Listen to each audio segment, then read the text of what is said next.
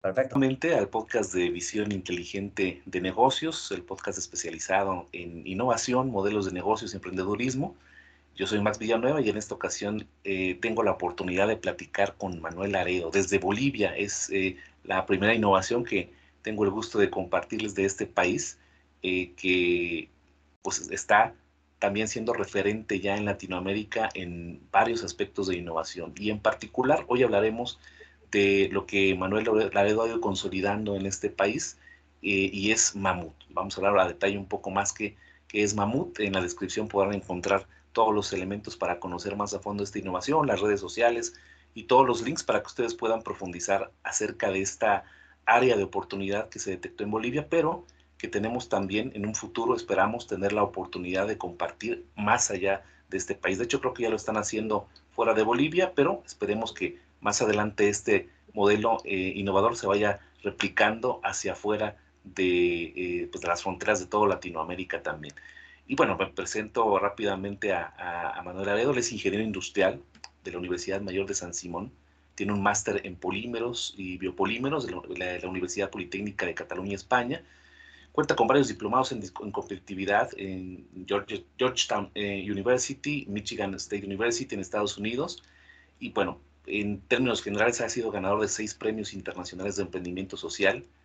Eh, dentro de todo el esquema también profesional de Manuel, tiene una faceta de emprendedurismo, obviamente, que lo vamos a, verificar ahora con Mamut. Él es emprendedor social, fundador de la empresa boliviano-paraguaya circular, que es Mamut.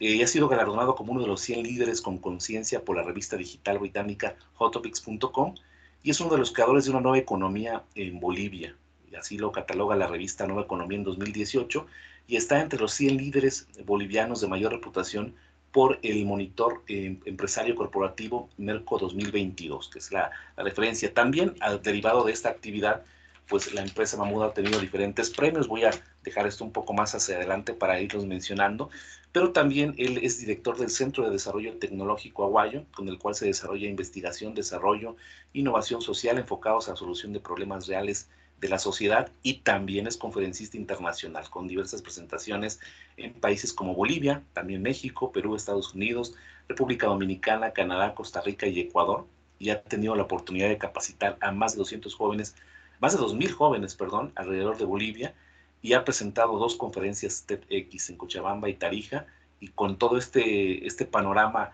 del, del perfil profesional de Manuel, pues agradezco la oportunidad de, platicar contigo. Bienvenido, Manuel, y, gracias por esta oportunidad de conocerte y conocer, como lo vamos a hacer en este episodio, a Mamut. Hola, Oscar, ¿cómo estás? La verdad que estoy muy contento de poder participar aquí contigo en el podcast. Y nada, a tu servicio para, para todo lo que necesites. Gracias, Manuel. Y, y dentro de la oportunidad que tuve de conocer más a fondo, por un lado a Mamut, por un lado también tu perfil profesional, hay una historia que me, gustaría que nos, contaras como para iniciar y, saber cómo llegas a, esta, a este punto de innovación en, Bolivia, pero eh, en una, en una de, tus charlas comentas que pues, eres un apasionado de, la investigación, de, los procesos de investigación, y después de tu formación profesional que tuviste en España, pues al parecer ya tenías una carrera como predefinida, ¿no? En esa área que te gustaba, eh, como que todo todo parecía indicar que, tu vida iba a ser por mucho muy lejos de tu país natal, de Bolivia, pero en esta historia, que además creo yo también es bastante inspiradora, hubo algo que te hace, pues, eh, virar, ¿no? Ver otros horizontes, tomar decisiones muy, muy importantes y seguramente muy complejas en, en tu vida, lo que te permite llegar a una de tus pasiones, que ha hecho posible que Mamú pues sea lo que es actualmente ahora. ¿Puedes comentarnos un poco cómo fue este momento de tu vida, Manuel, y, cómo tú llegas a este, a este punto de, reorientar tus fines, tus sueños tal vez profesionales a lo que ahora es Mamú? Sí, en realidad comienza con un poco con estas ganas de superación, ¿no? Eh, eh, con las ganas de, aprender, de tener conocimiento. Y realmente después de que salí de la universidad, estaba ya trabajando, teníamos tenía una carrera y en algún momento siempre tenía ese bichito, ¿no? Ese bichito de querer ir a, estudiar en el extranjero, tener que conocer otros lugares, aprender a vivir solo, estar fuera de tu casa. Eh, y en ese contexto siempre tenía ese reto de, salir de las fronteras de Bolivia y tuve la oportunidad de hacerlo en, Barcelona. Ahí fui a hacer una maestría, una maestría en polímeros y biopolímeros. Me, me acuerdo, mi, mi mamá me decía, ¿de verdad vas a estudiar eso? Me decía. Y, ¿no? ¿qué es polímeros y biopolímeros? ¿no? Entonces, en ese, en ese, en ese no es, un, no es una, una, una, un inicio muy sexy para comenzar una conversación, ¿no? Pero bueno, en ese contexto llego a, llegamos a Barcelona y, y comienzo a conocer este mundo, esta estructura de, de, de, desarrollo. En realidad la universidad, en la maestría que hice, tenía dos líneas, una totalmente científica y una tecnológica. A mí me gustaba más la parte tecnológica, es decir, la aplicación de la tecnología para solucionar algo o dar un nuevo producto o generar un proceso de innovación. Y ahí me acuerdo de que mis primeras clases fueron en un centro de desarrollo tecnológico que se llamaba SCAM. Y eh, ahora se llama eh, eh, Eurocat. Y comencé, fui a las clases y dije, bueno, aquí quiero hacer yo mi tesis, todo eso. Y fui y le dije al encargado, quiero hacer mi tesis aquí. Me dijo, veremos, veremos en el futuro, porque este es un centro bastante de tecnología, de desarrollo, y hay que ver no sé qué, no sé cuántos, ¿no?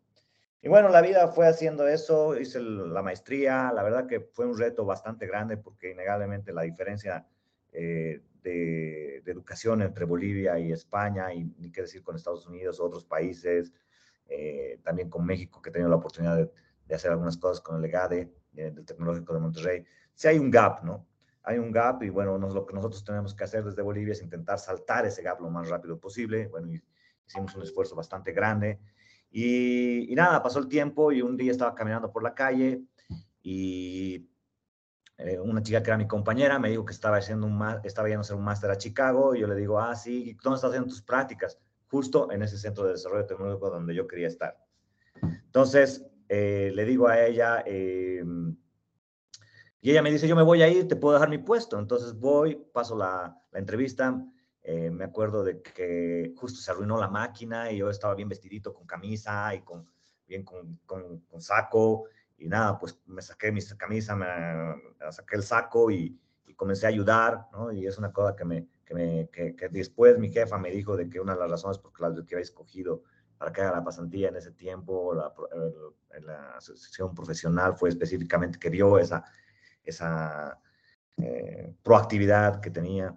Y luego ahí entré a un mundo que realmente para mí era totalmente desconocido, ¿no? Si te puedes a pensar, en Bolivia no tenemos centros de desarrollo tecnológico, las universidades hacen investigación, pero está muy enfocada a investigación básica, no tenemos estructuras desde la universidad que generan transferencia tecnológica. Entonces, todo este mundo que en, en, en Bolivia prácticamente no existía, yo he aparecido en un lugar donde había todas estas oportunidades de generación de empresas de base tecnológica, eh, investigación, proyectos de, es decir, todo este mundo de las startups de, base tecnológica, innegablemente en ese tiempo, hace unos 12 años, no se llamaba tan así, eh, la forma en la que generaban eh, las, inversiones. Y ahí comencé, comencé haciendo mi tesis, justo hice también de reciclado de la llanta mi tesis, y luego en un momento dado agarré y tomé la decisión de preguntar, hay una persona que me, que me dice qué es lo que tengo que hacer, quién es, y ahí me dijo, es el gestor de innovación, ¿no? Ay, qué lindo es el gestor de innovación. Y luego la gestión, el gestor llegó a la comunidad europea porque trabajamos con proyectos de innovación para Marco Polo, con Suiza, con España, con todos ellos. Y eh, estaba dando una clase de gestión de la innovación. Yo le dije a mi jefa si podía ir. Ella me dijo, si acabas tus cosas, puedes ir. Entonces hice la parte de gestión de innovación. Y en un momento dado me dijeron que me quede, que me quede ya para trabajar y que haga el doctorado y que, bueno, genere esa línea, ese camino, ¿no? Y ahí fue una cosa bastante interesante porque la verdad fuimos a España con mi hermano, con Antonio Laredo. Él hizo una maestría en, eh, en eh, Derecho Corporativo y ella se volvió, bueno, otros amigos se volvieron. Y en ese tiempo eh, tenía que tomar la decisión si seguir ese camino, quedarme ya en España, hacer una familia, hacer una vida ahí y alejarme totalmente de, lo, de, Bolivia. Y ahí, bueno, mis padres fueron, me dijeron, tienes que volver, que esto, que lo otro. Y la verdad es de que nosotros, bueno, nuestras ciudades y nuestra, nuestro país en Bolivia son, son, eh, digamos, estructuras sociales que giran muy alrededor de la familia. Y en ese tiempo calculé cuánto tiempo, me cuánto tiempo iba a pasar con mis padres y era realmente muy poco. Entonces, en ese momento tomé la decisión de volver a Bolivia. Eh, y seguramente, bueno, esa es otra parte de la historia. Antes de volver a Bolivia, di una vuelta al mundo en, como mochilero, aproximadamente como seis, seis meses, tenía que ser un año, pero no había sido tan fácil. Y, y entonces, bueno, volví a Bolivia. Y cuando volví a Bolivia, yo dije, bueno, este mundo de la innovación, de la tecnología, ir a otros países, presentar papers, todo este mundo de desarrollo tecnológico ya había acabado. La verdad que al principio fue bastante difícil porque no hay mucho trabajo para alguien que ha estudiado polímeros y biopolímeros en Bolivia, ¿no? Éramos tres los especialistas en todo Bolivia de polímeros y biopolímeros. Entonces no había mucho trabajo. Y en ese contexto, eh, nada, tuve que comenzar a, ver cómo iba a hacer esto y cómo iba a generar un trabajo, cómo podía ser de generar conocimiento, trabajar en conocimiento, desarrollar tecnología, desarrollar innovación y al mismo tiempo poder vivir en Bolivia. Muchas de las, muchos, muchos jóvenes, no sé, tal vez no has visto, no has tenido la oportunidad de ver, pero hay mucho boliviano trabajando en todas partes del mundo, ¿no? Y muchos de ellos no, no se van específicamente porque no hay una oportunidad, especialmente en los últimos años de, de económicas, porque realmente en Bolivia hemos tenido un desarrollo bastante importante en los últimos años desde el punto de vista económico, la calidad de vida ha mejorado, eh, todo eso. Pero hay un reto muy grande en las oportunidades que tienen los jóvenes en trabajar en cosas que son tecnológicas, que son retantes, que tienen la oportunidad de aplicar conocimiento, de que te exigen trabajar con estándares internacionales. Y muchos de ellos se van, ¿no? Es decir, viene uno, va a hacer un doctorado, vuelve y en Bolivia no hay laboratorios, entonces, ¿qué va a hacer? Tiene que irse. O tomas la otra decisión, que es lo que nosotros hacemos, creamos el laboratorio, creamos la empresa, creamos las oportunidades y nos hacemos nuestro trabajo. Y eso es específicamente lo que hicimos con Mamut. Mamut ha sido una, una plataforma para poder crearme un trabajo que me dé la oportunidad de hacer lo que yo había estudiado, que me permita generar gestión de innovación, que me permita construir cosas a través del conocimiento, que me permita hacer lo que realmente a mí me motiva, que es promover el cambio. ¿Te das cuenta? Y además me permita ser mi fuente de trabajo, que me permita ganar dinero para que yo pueda vivir bien. Entonces, eso es un poco la historia de, de, de, este tema que, que, que, digamos, hasta el comienzo de Mamut, desde toda esta etapa. Y realmente ha sido una experiencia bien, eh, ha sido una apuesta muy grande, ¿no? Yo me acuerdo el día que he tenido que tomar la decisión de irme de nuevo a España porque ya tenía contrato, eh, todas estas posibilidades de hacer el doctorado que realmente me fascinaba y tomar la decisión de quedarme en Bolivia en ese momento solamente con la idea de querer hacer algo fue bastante difícil, pero bueno, lo bueno es que eh, siempre he tenido la, el apoyo de mis padres, de, eh, de, mi hermano, y creo que al final de cuentas fue una apuesta que salí ganando, ¿no? Eh, hago lo que me gusta, creo un cambio positivo en mi sociedad, eh, mis amigos que trabajan en multinacionales, en, otros países o en proyectos de innovación, tienen la misma oportunidad que yo estoy teniendo ahora de poder conectarme globalmente, trabajando localmente. Eh, puedo tener mi familia, eh, puedo estar con mis padres. Entonces creo que ha sido, he sido una persona afortunada en este, en este tema, que, que, que en realidad es a través de ese concepto, ¿no? las personas tienen suerte, pero la suerte hay que buscarla, ¿no? Sí, sí, claro, Manuel, impresionante porque eh, es un salto de fe después de, creo que muchas personas que nos escuchan en Latinoamérica, llegamos pues a varios países además de México, pues es, es, este, este sueño, ¿no? De salir al extranjero, quedarse probablemente ahí, incluso ya ir con una meta de, de ya no regresar, de, de, desde el momento de salir ya no regresar. Pero al momento que llegas a, a, tu país de nuevo, a Bolivia, con seguramente mucha incertidumbre, sí con todo el conocimiento, ¿no? Sí sabiendo que el, entorno, el, ecosistema, como se le llama, de innovación, probablemente era partir de cero y empezar a crearlo, eh, va, va, surgiendo, me imagino que no llegabas ya con un futuro definido, pero te encuentras una problemática eh, que creo no va a ser prohibitiva de Bolivia, que le da vida después, eh, después a Mamut. Creo que no llegaste ya definitivamente a Bolivia con eso en mente, sino que fuiste descubriendo tal vez esta problemática eh, Manuel, no sé si quieras platicarnos para que la gente también vaya conociendo ahora un poco más hacia dónde vamos con Mamut, qué es lo que hacen y sobre todo la gravedad de la problemática que, mm, vuelvo a repetir, no, no, no creo que sea prohibitiva de, de, Bolivia, pero sí hay un dato interesante de cómo, eh, cómo llegas con todo este, este deseo y esta incertidumbre y cómo conectas en sí con la problemática que le da vida a Mamut. ¿Cómo fue ese momento, Manuel? ¿Cómo, cómo llegaste a ese descubrimiento? Realmente dices cosas bastante interesantes, ¿no? Hace aproximadamente 10 años cuando yo volví a Bolivia, el ecosistema de emprendimiento e innovación en Bolivia era casi, casi inexistente. ¿no? No había ni aceleradoras, ni incubadoras, ni fondos, eh, no había casi nada, ¿no? Entonces, en ese tiempo donde yo estaba readaptando mi vida y trabajando en una cosa que no había estudiado, eh, vino un chico que se llama Ronald González, que era un alumno de la universidad, nos encontramos de casualidad en la vida, ¿no? Fuimos a un, curso, eh, donde estaban presentando un curso sobre polímeros, y bueno, eh, él preguntó quién, quién sabía de polímeros, le dijeron que yo, y me persiguió, yo estaba en la, en la, puerta y él me persiguió y me dijo que quería hacer un proyecto conmigo, ¿no? Entonces yo le dije, bueno, sí, yo tengo un proyecto, quiero, quiero hacer un proyecto que, que, tenga las, que tenga dos condicionantes. La primera, que solucione un problema real de la sociedad. ¿No? Y la segunda, que pueda utilizar todas esas metodologías de innovación que había aprendido en Europa para poder desarrollar este sistema, este proyecto, sabiendo de que no teníamos el ecosistema como tiene Europa, ¿no? Entonces, era un reto bastante interesante y realmente nació como un hobby. No estaba pensado, digamos, de que, oye, ¿sabes qué? Voy a hacer un proyecto, voy a hacer esto, sino que en, ese, en, esa, en esa estructura en la que yo ya había asumido que seguramente no iba a tener una vida en la que en la que iba a estar dedicada al conocimiento, a la innovación. Eh, había, tenía esa, esa chispita y apareció una persona que la vida te junta, que tenía esa magia también de ser una persona muy curiosa, muy, muy eh, perseverante, muy eh, con una ambición, ¿no? Entonces comenzamos el proyecto, comenzamos a revisar, comenzamos a ver, y ahí nos dimos cuenta de que en Bolivia, lo que te decía anteriormente, hay más de 30 millones de llantas usadas, cubiertas usadas, neumáticos usados, no sé cómo se dice en México específicamente.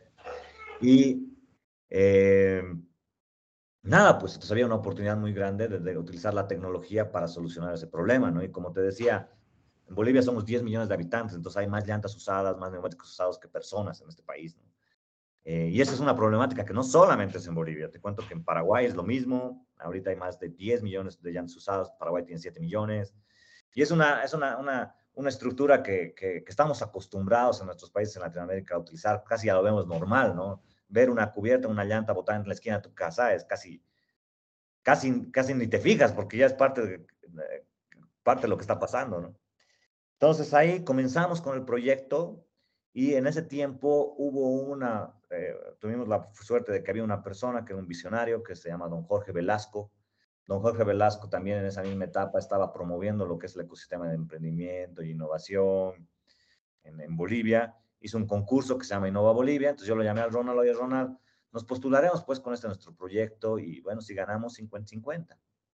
Entonces, entonces comienza el proceso y bueno, comenzamos a hacer el proyecto de, de Innova Bolivia, se llamaba, de don Jorge Velasco y bueno, había unas capacitaciones, todo el proceso de Business Model Canvas, estamos hablando hace 12 años, ¿no? Entonces, todas esas cosas eran metodologías bastante modernas, ahora claro, todo ha evolucionado y esas cosas son más comunes. Y bueno, nos hacen hacer un producto mínimo viable, nos dicen, tienen que hacer un producto mínimo viable. Entonces nosotros agarramos y convertimos la cocina de mis padres en un laboratorio y eh, hicimos nuestro prototipo ahí, ¿no? Eh, yo me acuerdo todavía, y Ronald también, alguna vez que ha tenido la oportunidad de contarlos, estábamos ahí haciendo los proyectos, haciendo el prototipo y aparece mi madre, ¿no? habíamos hecho polls a su cocina, ¿no? Entonces, eh, al principio un arrebato, ¿no? ¿Qué están haciendo? Puta, me están destrozando esto, no sé qué, no sé cuánto. Y, eh, y nada, pues, pero al final le explicamos, le contamos qué estábamos haciendo, le pareció bastante interesante y al final, bueno, una, una más de la que estaba ahí preparando los moldes para, para hacer el prototipo, ¿no? Y es bastante interesante porque luego con el prototipo hicimos el producto mínimo viable y eso es una cosa bastante importante, ¿no? Realmente cuando uno quiere hacer un producto mínimo viable, se inventa las formas y, y, los medios para poder hacerlo. Innegablemente teníamos una baldosa, que eran nuestros pisos de goma de reciclado de la llanta que hicimos, no era perfecto, no era, pero era nuestro orgullo porque lo habíamos hecho sin, de forma artesanal.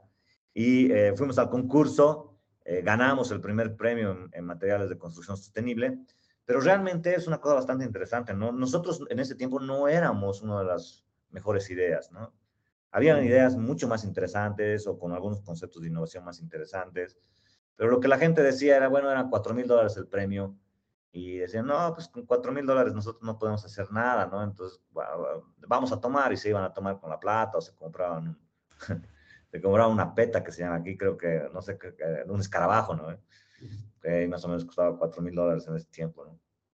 Y nada, pues entonces nosotros comenzamos y vimos, ¿no? Que Don Jorge tenía como una locomotorita que estaba ahí, pero que nadie veía de que podía subirse ahí. Nosotros vimos que había una oportunidad de subirnos, generamos el proyecto. Yo ya ahí en ese momento renuncié a mi trabajo, al trabajo que tenía y comencé a preparar el modelo de financiamiento, de innovación, de toda esta estructura. Eh, y me acuerdo que venían mis, mis padres, ¿y cuándo vas a trabajar? Estoy trabajando, le decía, ¿no? Y estaba preparando el modelo de inversión y realmente, si te pones a pensar, hace 12 años iba a los bancos y hablaba con el oficial de crédito y le decía, ¿qué quieres hacer? Pisos de reciclado de la llanta. ¿De basura? Me preguntaban, sí, de basura, y además quiero exportarlos, ¿no? Que te vaya muy bien, felicidades, y se reían, ¿no? Les parecía que era una locura, ¿no? Y en ese tiempo, bueno, tuvimos la oportunidad de, de que don Jorge Velasco, que era vicepresidente del banco, vino a ver donde nosotros estábamos trabajando, donde estábamos haciendo el proyecto, que parece un cliché, pero realmente era en la, en, el garaje de, mi, de, la casa de mis padres. Suena, suena raro, pero es verdad.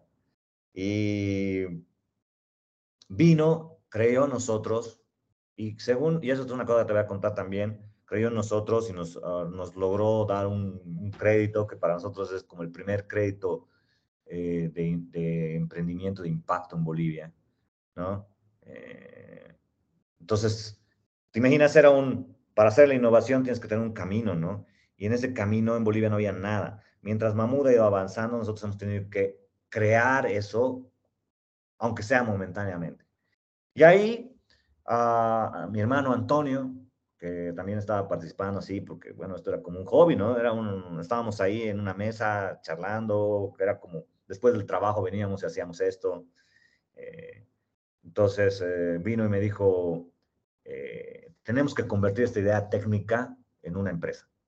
Lo primero que teníamos que hacer para convertir eso era crear el nombre, Mamut, ¿no? Recuerdo que ahí mi padre, claro, estábamos ahí en la casa, en el, garaje, y pasaba y repasaba, y teníamos que ponerle un nombre que se llame Mamut. No, no molestes, viejo, ¿no? Ok, luego no, que se llame Mamut, no, que no. Y al final, él es arquitecto, entonces trajo el, trajo el logotipo, ¿no? No sé si alguna vez van a tener la oportunidad de ver el, logo de Mamut. Bueno, creo que ahí nos, nos, nos, nos conquistó y, ya le pusimos Mamut, pero se necesitaba darle una estructura organizacional, una gobernanza, ¿no? Se necesitaba darle una estructura de empresa. Y ahí Antonio, que justo en ese tiempo también, él volvió un año antes de España, había tenido la oportunidad de trabajar en diferentes empresas que hacían gobernanza y competitividad, eh, gobierno corporativo, protocolo familiar en Europa. Llegó a Bolivia y se capacitó entre los primeros abogados para generar este apoyo de mentorías y de desarrollo institucional para hacer que las pymes bolivianas se coticen en bolsa.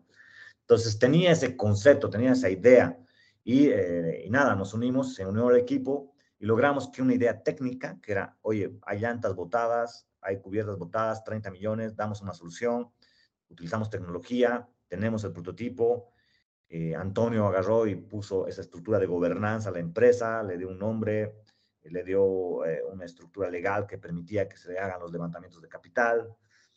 Pusimos todo el dinero que teníamos. Ante don Jorge Velasco nos prestó la plata y ahí, bueno, mis padres dijeron, estos no están tan locos, les prestaremos. Entonces nos prestaron ahí una parte eh, que está dentro de la metodología, ¿no? Friends, Families and Fools. Ajá. Entonces eh, comenzamos con el proyecto y bueno, nada, ahí comenzó a escalar, escalar, escalar. Y fue una historia también bien chistosa porque yo, eh, Mamut nace el primero de abril del 2014 a funcionar. La primera baldosa sale el primer, eh, primero de abril del 2014. Yo me caso el 6 de junio, ¿no? Entonces, prácticamente Mamut es como mi primer hijo. después ha nacido mi segunda hijita o mi primera hijita, pero ahora es como mi segundo, el segundo hijo. Y ha sido al mismo tiempo del crecimiento de Mamut, ha sido paralelamente el crecimiento de mi familia, de mi, de mi, de mi matrimonio, que también ha sido un reto muy grande, ¿no? Porque, como tú sabes, el, el tema de, de, emprender, de comenzar, no trabajas ocho horas, no trabajas, no sé, 20, eh, en condiciones muy difíciles, tienes que poner todo el dinero que tienes. Prácticamente nosotros, el primer año yo no recibí sueldo, he tenido que, daba clases, daba algunas cosas, ¿no? Y una de las cosas que a mí me, siempre me acuerdo, ¿no? Íbamos a las reuniones y yo contaba, voy a hacer esto, voy a cambiar los parques, voy a mejorar la calidad de la vida de la gente. Y muchas veces mi, la gente creía que, no, que, digamos que estaba solamente hablando y que no lo iba a lograr o que era un sueño, ¿no? Y me acuerdo que en ese tiempo eh, veía la, los ojos de mi esposa y realmente veía de que ella en ningún momento desconfiaba de lo que yo decía o, es decir, confiaba ciegamente en que, en lo que, en esta idea y en esta estructura y, y, eh, y de forma bastante transparente, de forma natural, ¿no? Entonces, es una cosa que, que, me acuerdo de esa etapa. Y nada, pues ahí te estoy contando más o menos hasta ese inicio donde, donde comenzamos con Mamut. Y, y nada, mira ahora como después de ocho años hemos cambiado la vida de casi 500 mil personas, hemos reciclado 2 millones de kilogramos de llantas, casi 500 mil llantas, somos encargados de solucionar el pasivo de llantas de Bolivia de casi del 10%, hemos generado muchos proyectos de innovación internacional y premios internacionales y, y nada, y hemos, eh, hemos tenido la posibilidad no solamente de hacerlo en Bolivia, sino generar un modelo de eh, triple impacto, de empresas de triple impacto, de que vayan desde, eh, desde Bolivia hasta Paraguay, ¿no? Nosotros, por ejemplo, nuestro modelo de escalamiento en Paraguay es ir a Paraguay, solucionar el problema de las llantas de Paraguay, mejorando la calidad de vida de la gente de Paraguay. Entonces, ese es un modelo de escalamiento que, estamos generando actualmente. Gracias, gracias Manuel. Y por definición, por definición técnica únicamente, porque como vamos a ver, Mamut es más que esto, pero lo definiríamos así, es un emprendimiento social boliviano que fabrica pisos con caucho de llantas en desuso. Esa es como la definición técnica. Y ahorita explico el motivo por qué lo menciono de esta manera, porque es mucho más. De hecho, la misión, visión que ustedes tienen va más allá, pero por definición técnica, para que el, público sepa, sería esto. Las llantas de caucho, que son una problemática que ya nos compartía Manuel, que, es, eh, enorme eh, en Bolivia y Latinoamérica, le dan, le dan ese proceso. Y creo que sobre la marcha ya de este descubrimiento, cuando empieza la, la, parte ya de industrialización en pequeño y seguramente después el escalamiento, porque ya mencionaba Manuel también una serie de, de experiencias eh, que sin duda han sido motivadoras para ellos. Yo les voy, lo voy a guardar por aquí este, este concepto más adelante, todos los premios que han, que han recibido, no solo en Bolivia, es, también eh, fuera de, eh, del país y veía que hay una gran diversidad. Al inicio, no, no, no, al desconocer el, concepto y al ir profundizando un poco en la información que ustedes tienen, veía que en realidad hay una gran cantidad de aplicaciones de esto que ustedes están haciendo. Además del impacto social que ya comentabas, hay una serie de productos que voy a listar así muy, rápido. Eh, Manuel, y ya después si quieres tú nos vas comentando un poco, que sin duda esto fue también parte de un, de un prueba y error, de un, de un eh, estar constantemente eh, ya en el terreno de innovación, viendo todas las necesidades que se podían cubrir con, con, con las llantas. Bueno, es eh, lo, lo, que le llaman baldosa amortiguante y un pavimento amortiguante. También tiene uso para aplicaciones donde se tienen animales, pegamento de poliuretano, pisos industriales, un piso que llaman ahí Terramar también, eh, pisos hospitalarios, pisos que se aplican también para fines deportivos, topes de seguridad, que le llaman ahí mamutín al producto, reductor vial, eh, pisos de caucho, eh, podotáctil, eh, mats de caucho, pistas atléticas profesionales con sistema tartán que también se pueden hacer con este producto. Eh, también pistas atléticas con sistema spray, pista atlética ecorecreativa, pista atlética profesional con sistema sándwich, piso mulch y seguramente muchas otras más que van surgiendo sobre la marcha creo que en tu visión, obviamente, y en tu formación sabías de, eh, la posibilidad, pero creo que constantemente algo que ha caracterizado a Mamut es que, eh, si bien hay una idea original, fueron buscando todas las posibles eh, aplicaciones y yo creo que ahí es donde mucha gente después, la gente que no creía mucho en el proyecto, se dio cuenta del gran potencial que tiene. Es una gran cantidad de usos que, que se están generando, Manuel, y, considero que, que, Mamut, algo que caracteriza a Mamut constantemente es estar buscando nuevas aplicaciones y nuevos formatos. ¿Cómo ha sido todo este proceso que, en, pocos años, la verdad, es una gran cantidad de, de productos que ustedes han generado alrededor del, del, del, caucho? Sí, lo que pasa es de que nuestro, nuestro modelo de negocio se basa mucho en la circularidad, ¿no? La circularidad consiste en ser eficiente con el manejo de los, de los, de los recursos, ¿es verdad? Y en ese contexto,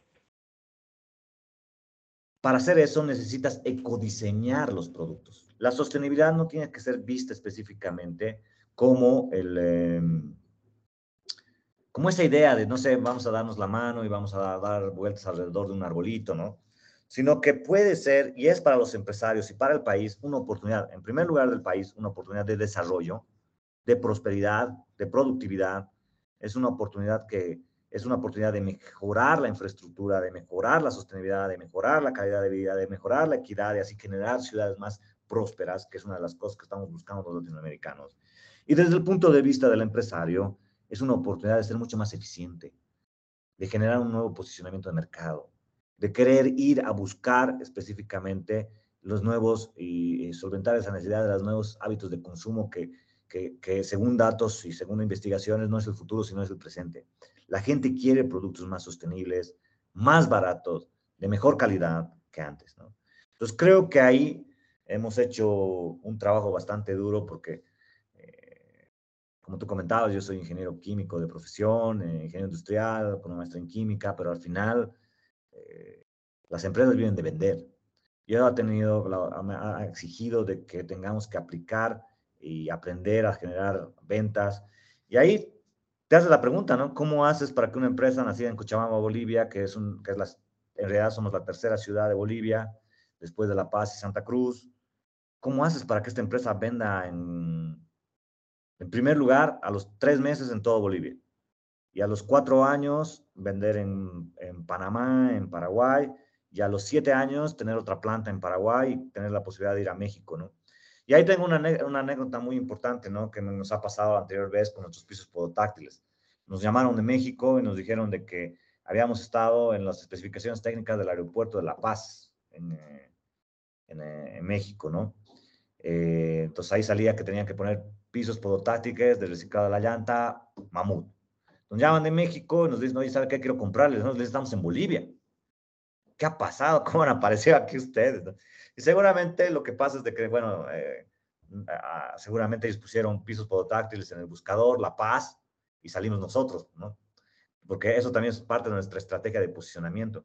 Eh, y eso es lo que quiero comentarte, ¿no? Nuestro negocio es más allá de solamente el producto. Y el modelo de innovación de Mamut no está solamente en el producto, sino en cómo transformamos las ciudades, cómo trabajamos con economías, con las cadenas de valor, cómo producimos de forma eficiente, cómo generamos un posicionamiento digital potente, ¿no? nosotros no somos la única industria que hace esto en todo, en todo Sudamérica, pero sí te puedo asegurar que tal vez somos una de las más, con el portafolio más completo y con el mejor posicionamiento digital. ¿no? Porque si una persona pone en México y nosotros salimos, eso demuestra específicamente cuál es nuestro posicionamiento. Y tengo imágenes cómo ha sido el tráfico específicamente de mi página web y de mi posicionamiento, posicionamiento digital, que muestra que hemos tenido tráfico de todo el mundo en los últimos tres años. ¿no? Y eso muestra de que el modelo de negocio de Mamut es el innovador. ¿no? Eh, cómo hacemos las cosas, cómo pensamos escalarlo, cómo pensamos irnos a otros países, cómo trabajamos con los, con, con, con, los actores locales, ¿te das cuenta? Es un modelo de generar una transnacional basada en el impacto. Como herramienta de competitividad, como herramienta de competitividad, como una herramienta que va a generar una mejora de posicionamiento de la empresa, generar mejores recursos y al aumentar la generación de recursos aumentamos nuestro impacto. Y, es parte de esto, bueno, pues está plasmado en su misión y visión, precisamente lo, lo que decíamos, el concepto técnico, para entender qué hace, qué hace Mamut, pero la misión y visión, tal cual con la tomé yo de sus referencias en, página web, en seis años, eh, pasar de fabricar baldosas a construir realmente ciudades sostenibles, que es un concepto que se está buscando no nada más en Latinoamérica, sino que es una búsqueda que hay ahora a nivel global. Valores que Mamut promueve, eh, nos hemos trazado retos de innovar en productos, procesos productivos, proyectos y forma en la que hacemos las cosas, buscando una transformación de las ciudades y la forma en que viven sus habitantes. Para ello tenemos un horizonte de acción basado en valores de sinergia y sostenibilidad y el propósito de Mamut, fortalecer el objetivo de crear ciudades sostenibles. Los ciudadanos responsables en su comportamiento de consumo apostamos en la generación de una industria de base tecnológica con visión de impacto. Esto viene a cerrar la definición eh, meramente técnica que hablábamos hace un momento, Emanuel, y, toda esta diversidad que la, resume también muy bien la información de Mamut, han tenido aplicaciones, además de los productos específicos que ya mencionábamos, las aplicaciones de Mamut, de lo que hace Mamut puede ser para eh, un aspecto industrial, espacios públicos, salud, deporte, hogar, educación, eh, empresarial, transporte, veterinario y seguramente la lista sigue.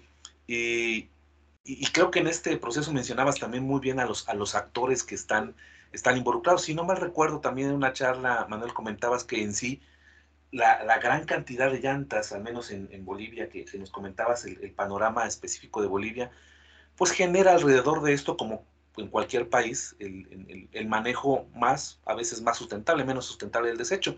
Ahí también había un grupo, en, este caso, en, eh, que la materia prima es, son estas llantas, pues había, me imagino, ya personas que se dedicaban a, darles algún otro uso, ¿no? Que no era precisamente el, reaplicarlos para una economía circular. Fue difícil eh, llegar con ellos, contactar, eh, creo que por un lado, primeramente ya hablábamos, un ecosistema de innovación inexistente que fue casi desarrollado a la par de la innovación que ustedes querían hacer. Eh, desconfianza a veces de impresionistas o de, no tener esta visión de que lo que se podría lograr, pero en el aspecto de obtener esta, esta materia prima, les ha sido difícil este, el, poder este, obtenerla, pero creo que también por otro lado, eh, la, ventaja con la que ustedes llegan es que no nada más, supongo, es, es la compra de, de la materia prima, sino que en ese afán de impactar socialmente, ha habido también una mejora en la calidad de vida de las personas que anteriormente se dedicaban a algún tipo de, acción con estas llantas y, cuál ha sido, creo que ha sido tal vez uno de los primeros impactos sociales que han tenido en toda esta cantidad de personas que estaban alrededor de, estos desechos, pues tratando de, ganarse la vida eh, y dándoles algún fin específico, ¿no? Si, si, bien se, se, podía obtener algo. Eh, ¿Ha sido difícil abrir esa parte de camino, Manuel, en la búsqueda de materia prima? Mira, yo, yo, lo, yo lo catalogo más como retante. No, no sé si difícil, porque es lo que me preguntan algunas veces, ¿cuál es la parte más difícil de todo el proceso?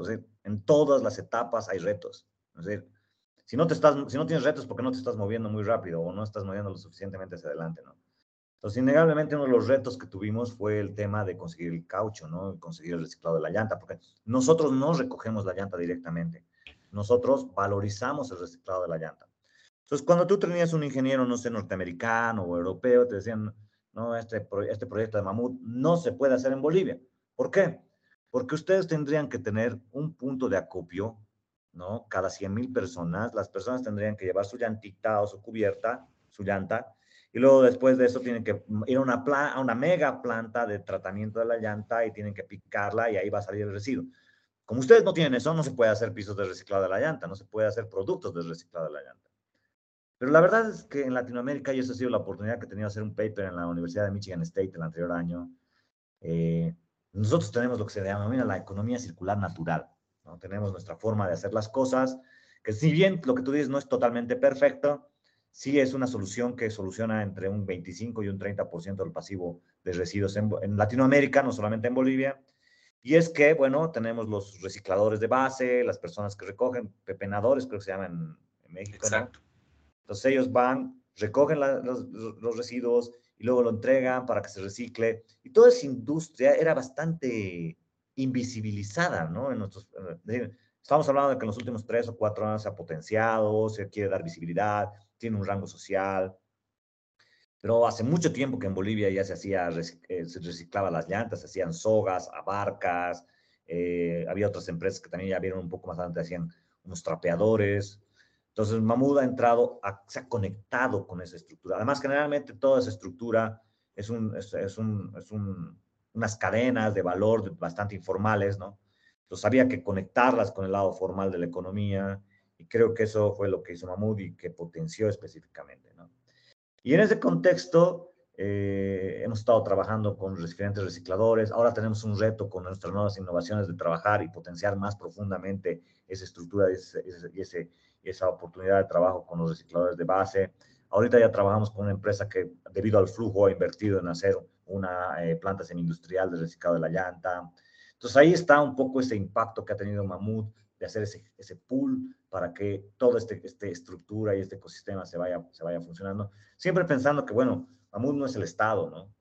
No es el Estado y no somos una fundación y, bueno, en ese contexto nuestros recursos son más limitados y, y nosotros tenemos que equilibrar nuestra rentabilidad financiera con nuestra rentabilidad de impacto, que es uno de los retos que tiene la gente, digamos, que quiere hacer empresas de triple impacto, ¿no?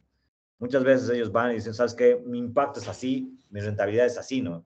Y les dices, no, pero tienes que bajar tu impacto y subir tu rentabilidad. Sí, pero pierdo la esencia de lo que quiero hacer. Entonces, ahí, bueno, al final no lo vas a hacer porque no, no da en ese sistema, no da en esa estructura, ¿no? Y eso más o menos lo que pasó, lo que pasó con Mamut y poco a poco estamos nivelando esa, esa rentabilidad financiera con esa rentabilidad de impacto. Y como te decía, fue un reto. Y fue un reto porque Mamut, en las condiciones en las que estaba el ecosistema, el ecosistema y la estructura de gestión del residuo y toda la estructura, no debería existir. ¿Te das cuenta? No, no era posible. Si traías a un ingeniero, te decía que no se podía, a un ingeniero norteamericano, no, no se podía. Y ahí está lo interesante de Mamut también cómo hemos logrado aplicar esa tecnología en un ecosistema inexistente, creando las cadenas de valor, juntándolas, viendo cosas, siendo capaces de, de ver cómo funcionan nuestras estructuras. Y generalmente yo voy a otros países y hablo con el ministro de Medio Ambiente y le digo de estas cadenas de valor, de esta economía circular que yo he denominado en mi paper economía circular natural, que es una economía que nace de forma orgánica, sin que nadie la sepa, sin que nadie la apoye, pero genera dinero y genera economía. Y generalmente es totalmente diferente a ese concepto que tienen los europeos de que todas las iniciativas nacen desde un apoyo público, desde las instituciones. En Europa todo es más, institucionaliz eh, más institucionalizado, ¿no? Nace de la institución. En Latinoamérica no, pues son más orgánicos. Eh, y muchas veces las personas dicen, no, no, no, no, no, eso no puede haber. No puede haber, no existe así, no hay, en mi país no hay. Y cuando hacemos la investigación, nada, voy a Costa Rica, a Paraguay, a Perú, existen.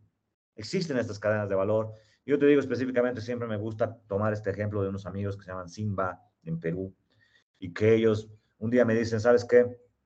Hemos comenzado a ver qué pasaba con los residuos en los restaurantes. Y cuando hemos hecho la trazabilidad nos hemos dado cuenta que milagrosamente los residuos orgánicos de los restaurantes en Lima desaparecen. Cuando ellos han comenzado a hacer la trazabilidad, ¿y a quién le entregan? Le entregamos a una persona que viene a recoger. Ah, bueno, ¿y dónde lleva ese? No sé. Lo siguieron, y llevaron a una granja de eh, chanchos, de cerdos, eh, donde alimentaban con, ese, con esa comida, ¿no? Entonces es súper interesante porque la mitad de los chanchos de Lima son ilegales y se, eh, y, se alimentan con los residuos de, las, de, de, los restaurantes. Entonces cuando hablábamos con el ministro, y ellos, ellos hablaban, porque yo estaba ahí escuchando, ellos hablaban con el ministro de Medio Ambiente, él les decía, no, no, no, eso no puede haber. No, no, no, así no se hacen las cosas porque en España o en Europa no, la normativa dice que no se puede hacer así y no, no es como se debe hacer las cosas. Entonces daba la vuelta y se iba. Y al final la realidad es otra. La realidad es de que él se puede ir, puede negar, puede hacer lo que quiera, pero al final de cuentas existe eso. Al final, medio, los, la mitad de los chanchos de Lima, de una ciudad de 10 millones de habitantes, se alimentan de eso. Y eh, y además de que nadie, los, nadie genera estructuras de sanidad. Entonces, uno tiene que ser pragmático y tiene que ver de que en este caso, oye, ahí está funcionando algo, ponle dinero, ponle capacidad, ponle mejora, ponle innovación para que eso mejore y poco a poco pueda, pueda generar eh, en la calidad de vida, mejora en la... Y, y otras cosas, muchísimo menos inversión que traer todo un sistema gestionado o tradicional eh, innegablemente, ¿no? Justo también hice un paper con un amigo coreano donde hacíamos una comparación de las economías circulares en Estados Unidos, Bolivia y, Corea. Y me ha llevado la sorpresa de que en Bolivia es el único lugar donde no se subvenciona. En Estados Unidos se subvenciona, en Corea se subvenciona. ¿no? Innegablemente en Corea una maravilla, 99% de eficiencia. Pero cuesta 100 millones de dólares. Entonces, si tú quieres traer esa metodología para Bolivia, no funciona porque las ciudades no tienen 100 millones de dólares para hacerlo. Entonces, y, es tan sencillo como cuando yo le decía, ¿no? ¿Y cómo hacen ustedes en Corea para arreglar sus llantas? ¿Qué hacen cuando se pinchan?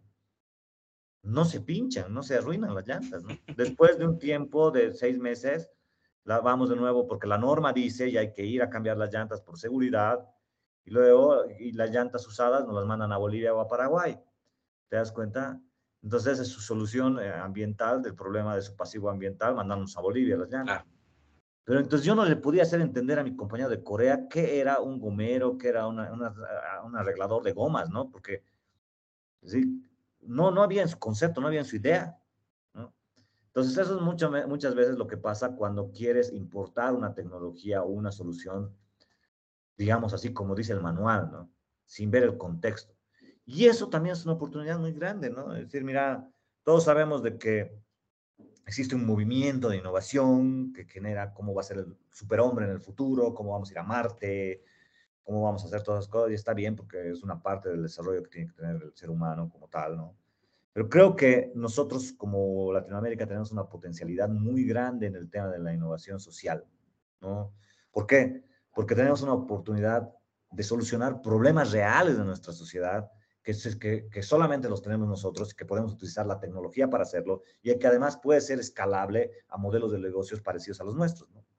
Entonces, eh, si tú estás esperando que venga la solución desde otro país, específicamente como un manual, vas a tener que esperar sentado. Y creo que ya hemos tenido muchos ejemplos en Latinoamérica de tecnología que se ha querido implementar de la, así tal como tal, en la regla, como... Eh, y no, no ha funcionado, ¿no? Y eso es la anterior vez una, una discusión que he tenido cuando estaba participando en el comité para la generación de la norma ISO. era el representante de Bolivia para, para el comité. Eh, y me acuerdo de que una vez presentaron un proyecto de África, no me acuerdo específicamente sobre qué tema de economía circular, pero la gente de Italia dijo, no, pero eso nosotros en Europa hacemos hace 20 años. No es una innovación. Yo les decía que no, que la innovación no era eso. La innovación es cómo podrían hacer en un país que no tiene el ecosistema como el que tiene Italia, que no tiene el ecosistema de gestión de residuos. En África pueden hacer lo mismo que ellos. ¿Te das cuenta? Entonces, creo que ahí hay una, hay una estructura de cómo es la tecnología y qué es la innovación. Eh, como la aplicación de las tecnologías para solucionar problemas y que además pueden entrar en el mercado. Y en ese contexto, mira, yo te comento, nosotros vimos, y lo que tú decías anteriormente, ¿no? vimos que, que, para que Mamut pueda existir, no solamente tenía que vender un producto, ¿no? Eh, teníamos que crear una solución, digamos, más enfocada a un cambio de la sociedad, un cambio sistémico. Y ahí nos demos cuenta de que en realidad los parques, las áreas urbanas en Bolivia estaban totalmente olvidadas. Nadie iba, se volvió refugio de los delincuentes, las parejitas estaban ahí adentro, ¿no? Entonces, eh, prácticamente eran espacios que generaban peligro, delincuencia, y eran espacios que se han expropiado urbanamente del, del, barrio, ¿no? Entonces ahí tuvimos que trabajar con los barrios, trabajamos con las personas, les explicamos cómo se podía hacer esto y generamos un proyecto que se llama Mi Ecoparque Seguro. Mi ecoparque seguro tiene la idea de transformar todos esos parques inseguros donde la gente no va, donde el niño se rompe su cabeza, come tierra, se enferma, en parques seguros, resilientes, ecológicos, y que en este contexto de desarrollo del proyecto ha permitido de que haya una apropiación urbana muy grande. Es decir, se hacen los parques, la gente se apropia, los delincuentes se tienen que ir, ¿te das cuenta? Y ha sido por eso de que el proyecto de mi ecoparque seguro ha sido catalogado en el 2020 en uno de los tres proyectos de innovación urbana más importantes de Latinoamérica por Premios Latinoamérica Verde, ¿no? Un proyecto nacido en Bolivia y que ha permitido además de que haya una política pública de transformación de los parques y de la, de la urbana en Bolivia y hemos logrado de que esto no solamente sea un acto individual o de un lugar o de una ciudad, sino se convierta en una política pública a nivel nacional de mejora de los espacios eh, verdes eh, en Bolivia, ¿no? Y ahí más o menos va enfocado en lo que, en lo que tú comentabas, ¿no? La innovación no solamente puede ser un producto. La innovación puede ser un modelo de negocio, puede ser una forma de vender, puede ser la innovación a través de un cambio sistémico todo eso enfocado en este concepto de innovación social, que es específicamente lo que yo te digo.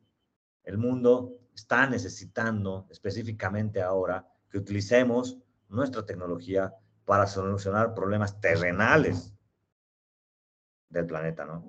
Porque va a ser increíble de que vamos a tener la tecnología para ir a Marte o a la Luna, pero vamos a seguir teniendo problemas de agua, de saneamiento, de residuos en el planeta. Entonces creo que ahí nosotros como, como latinoamericanos tenemos una oportunidad muy grande. Y en este impacto de, Mamut, eh, me llevaba también una sorpresa muy agradable porque dentro de todo el camino que han recorrido, voy a mencionarlos y, quiero mencionarlos todos porque creo que nos va a dar también un aliciente a, Latinoamérica.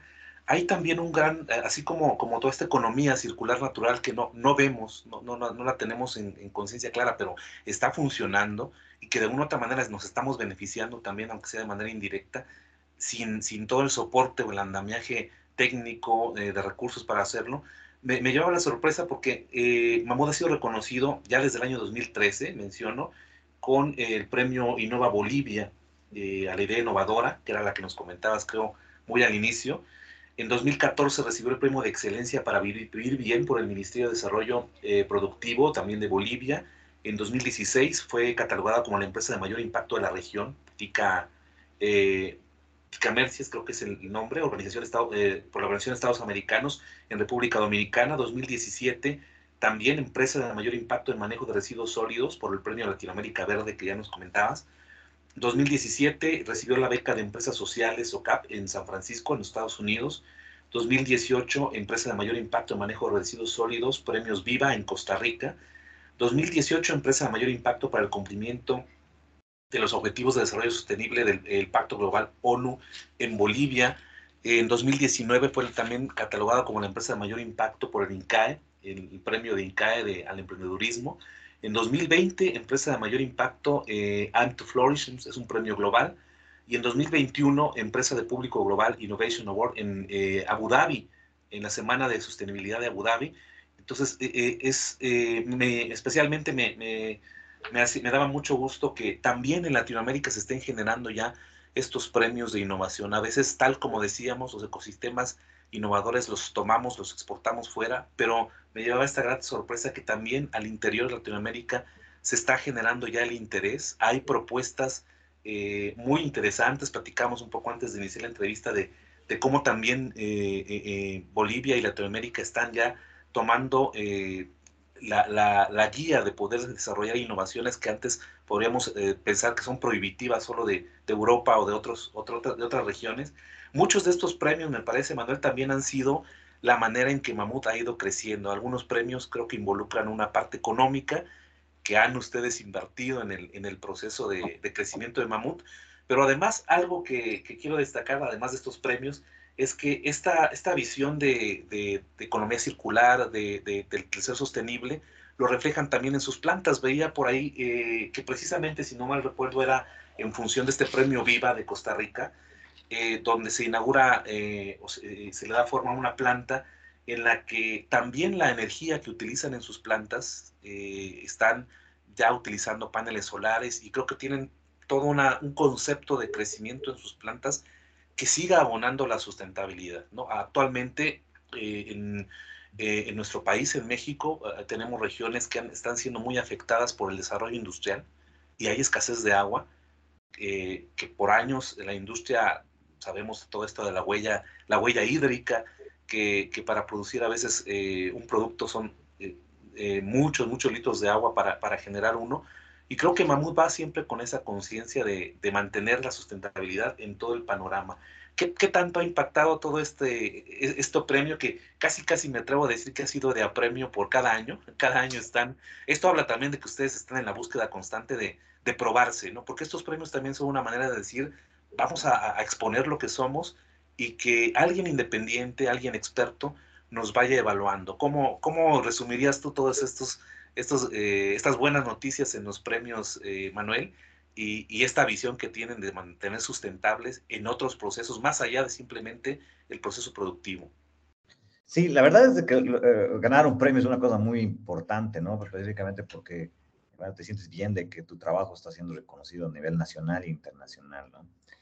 pero en realidad una de las cosas que por las que nosotros presentamos en los premios, si bien tienes una parte de dinero que Hemos tenido algunos premios que nos han dado dinero, voy a comentar específicamente cómo y eso.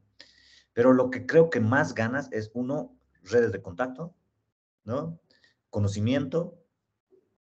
Y una de las cosas más importantes que lo que necesitan los emprendedores es la visibilidad, ¿no? Que la gente confíe en ti.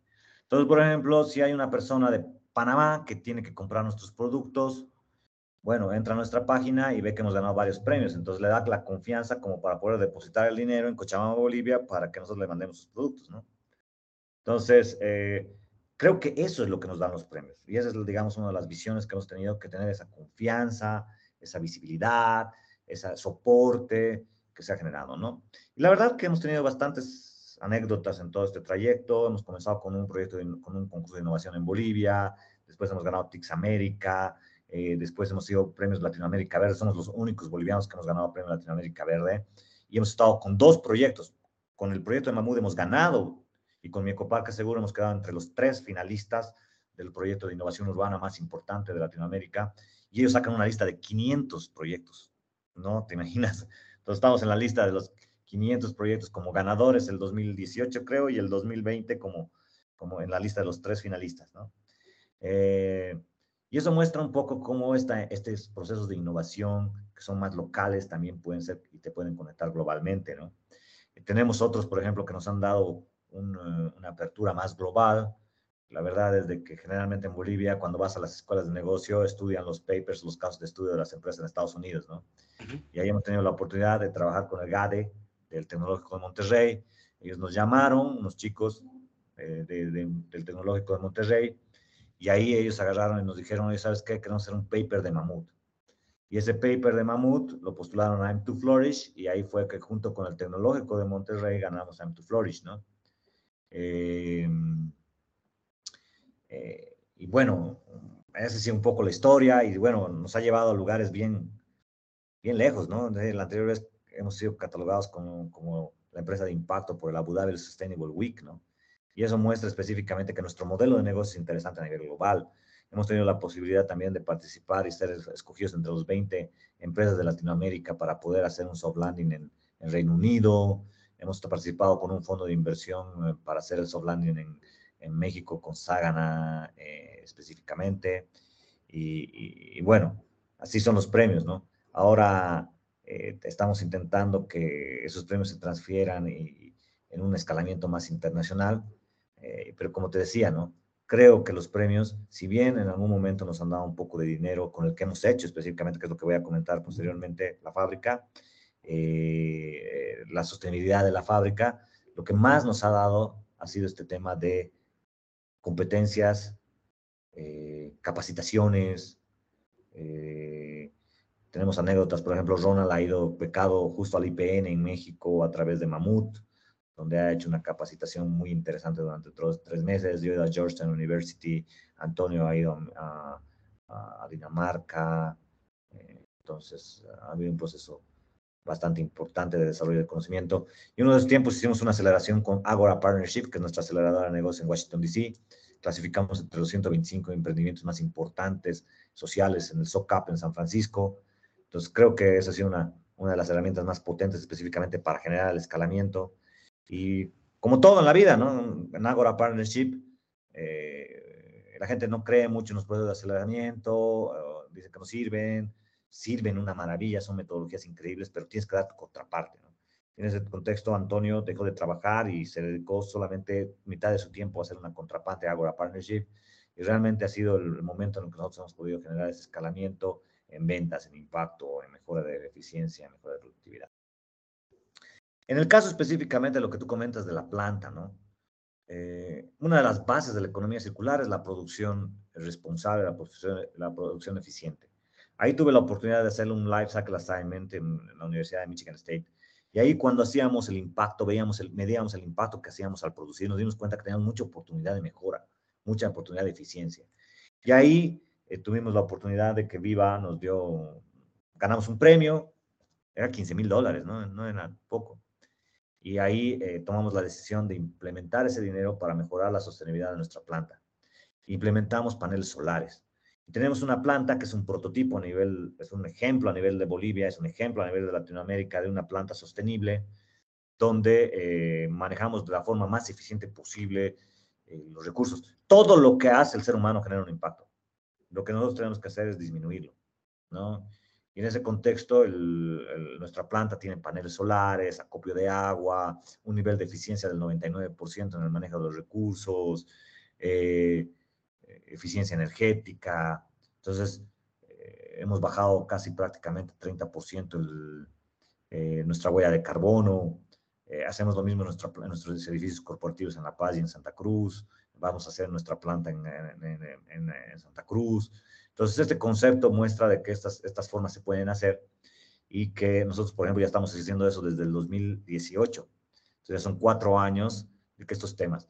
Y va muy relacionado con lo que tú dices, ¿no? Es decir, innegablemente todos sabemos que contaminar un río está mal.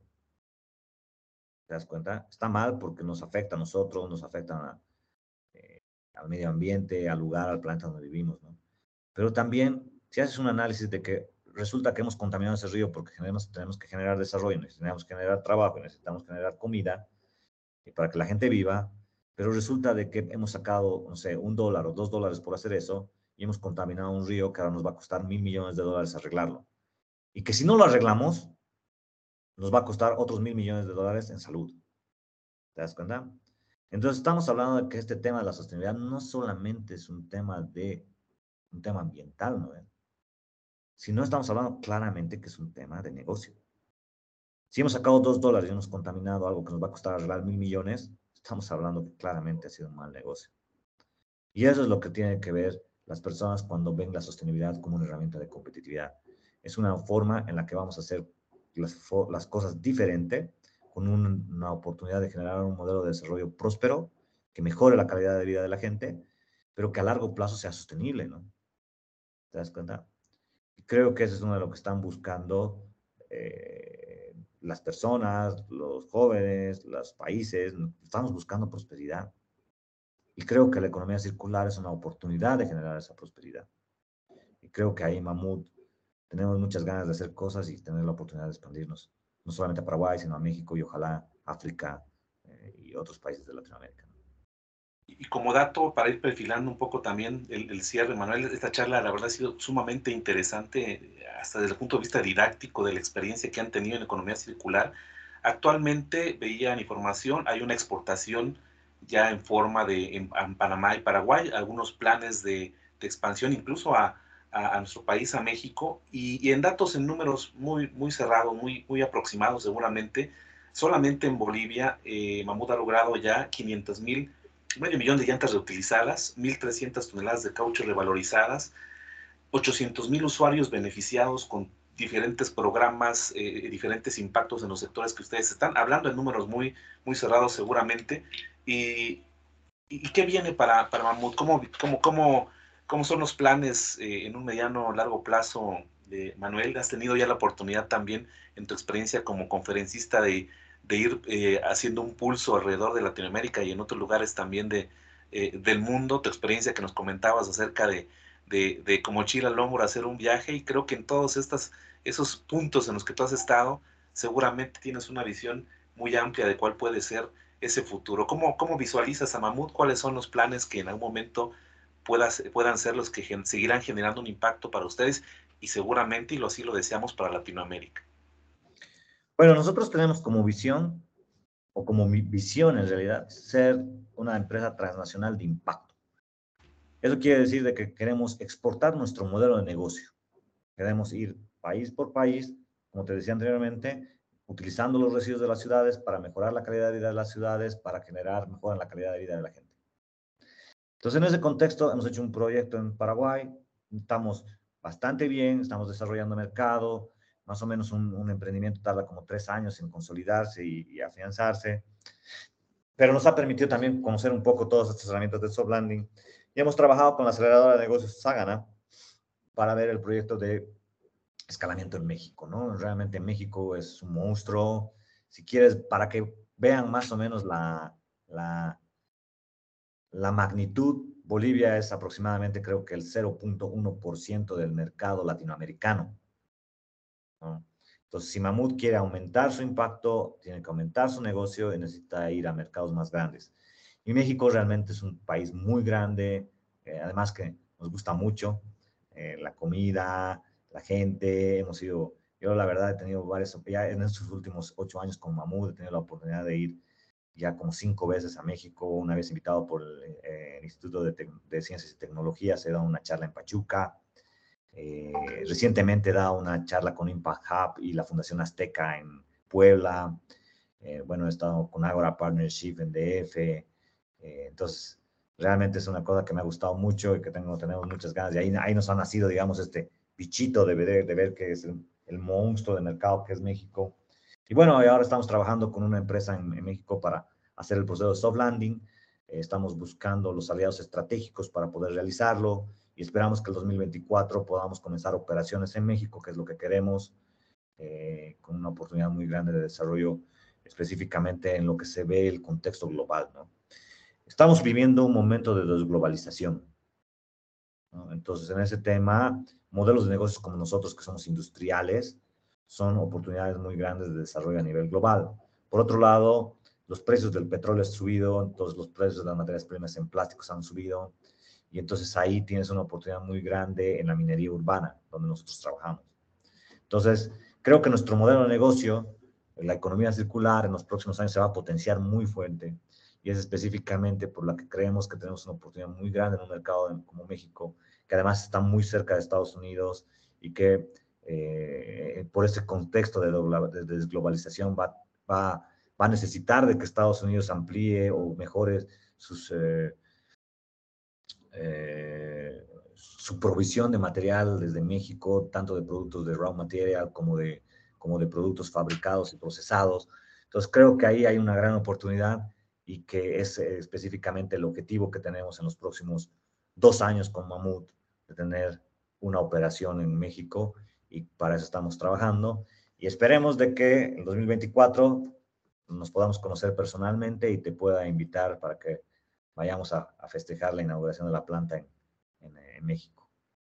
Muchas gracias, Manuel. Claro que sí, claro. Y, reitero también, aprovecho este, esta invitación para dejar este espacio abierto en, Visión Inteligente de Negocios como una opción de, comunicación a, quienes le interesen todos estos, estos procesos, eh, ya sea con fines académicos, ya sea con fines de investigación, con eh, descubrir un poco más acerca de esta economía circular. Y, bueno, siempre eh, procuro cerrar las, las, las charlas, Manuel, con algún mensaje final, tal vez algún tema que hayamos dejado sin tratar, que consideres es importante. Sé que en tu experiencia has tenido también la oportunidad de trabajar con muchos jóvenes en tu país, eh, llevando seguramente mensajes de lo que tú has vivido en, carne propia, ¿no? Eh, en, en, regresar a tu país y, empezar a transformarlo. Hace un momento platicábamos también cómo en Bolivia eh, se está generando también un, un, nuevo esquema ya de desarrollo tecnológico. Hablábamos de algunas empresas que están trabajando incluso ya con con eh, prototipos de automóviles o automóviles ya eléctricos eh, que han sido también muy, muy mencionados en, la noticia aquí en México. Eh, ¿Qué podías dejarnos como, como este mensaje? Quisiera aprovechar, aprovechar tu experiencia también como conferencista para motivar a, los jóvenes latinoamericanos en este impulso de, de, desarrollo de modelos de negocios y también algún tema que consideres pues, podría ser relevante marcarlo para, para poder cerrar con, con la charla del día de hoy. Mira, una de las cosas importantes, eh, a mí me, gustaría que quede esta idea, ¿no? Uno, la sostenibilidad como herramienta de competitividad, ¿no? Creo que tenemos una oportunidad muy grande de ver de que la forma diferente de hacer las cosas, más eficiente, más sostenible, nos da una oportunidad de mercado, nos da una oportunidad de desarrollo y nos da una oportunidad de prosperidad. Para hacer eso, nadie te va a dar dinero si estás echando tu cama. Y esa es una de las cosas importantes que tienen que ver los jóvenes. Los jóvenes que dicen, sí, es que yo tenía la idea, pero no tengo plata, no sé qué hacer, no sé cómo voy a hacer nuevamente, si alguien te va a dar plata si estás echando tu cama, tienes que demostrar, tienes que demostrar que tienes el trabajo, que tienes posibilidad de cambiar las cosas, de transformarlas. Yo soy un ferviente convencido de que cualquier proyecto bueno de idea tiene la posibilidad de generar levantamiento de capital si va mostrando esos crecimientos, ¿no? Y creo que ahí está también una oportunidad muy grande de este desarrollo a través de, eh, de, de, la, de la sostenibilidad como, oh, perdón, como el conocimiento, el conocimiento como una herramienta de cambio, ¿no? Es decir, creo que ahí tenemos una oportunidad de generar una economía basada en el conocimiento que solucione nuestros problemas reales, eh, basado en este concepto de innovación social. Y todo muy, muy relacionado con este concepto, ¿no? Con este concepto de actuar en vez de hablar, ¿no? Creo que eso es lo que tenemos que hacer. Tenemos que ver si realmente estamos haciendo lo que vamos a lo que decimos que hacemos y si realmente estamos con ganas de poder responsabilizarnos de las cosas, ¿no? Generalmente veo mucho de que las personas siempre le echan la culpa, digamos, siempre dicen, ah, es que tengo mucho trabajo, esto es mucho trabajo, cuando no se dan cuenta que el problema es de que no tienen las competencias para hacerlas. Es como cuando quieres, cuando quieres eh, manejar bicicleta por primera vez, ¿no? Es decir, si tú subes la bicicleta y vas a querer hacer 5 kilómetros, seguramente no vas a poder, pero no es el problema de que, de que la bicicleta está mal o que es mucho 5 kilómetros, sino que tú no tienes todavía la capacidad para hacerlo. Y si tú te das cuenta de eso y eres capaz de retarte a ti mismo, presionarte, generar ese desarrollo, vas a darte cuenta de que vas a mejorar tus competencias y vas a crecer. ¿Te das cuenta? Y ahí es ese concepto de actuar en vez de hablar, que va a permitir de que utilices la sostenibilidad como una herramienta de competitividad para mejorar ese cambio y esa transformación que necesitamos en Latinoamérica. Pero siempre pensando, y es una cosa bastante importante, de que la sostenibilidad no consiste en ser perfecto, sino en ser mejor. Muchas gracias, Manuel. Y, la verdad que es un mensaje muy inspirador. Precisamente con, con tu entrevista estamos arrancando ya la sexta temporada del, del podcast, más de 50 episodios ya eh, difundidos en México y varias partes de Latinoamérica, incluso fuera de, de este continente. Y, la verdad que creo que ha sido una, una, charla bastante inspiradora, Manuel. Te agradezco mucho el espacio. Le recuerdo al auditorio que podrán encontrar toda la información de, eh, eh de Mamut en la descripción en, eh, obviamente en las plataformas de podcast, en nuestro canal de YouTube y en todas las redes sociales que ya conocen también.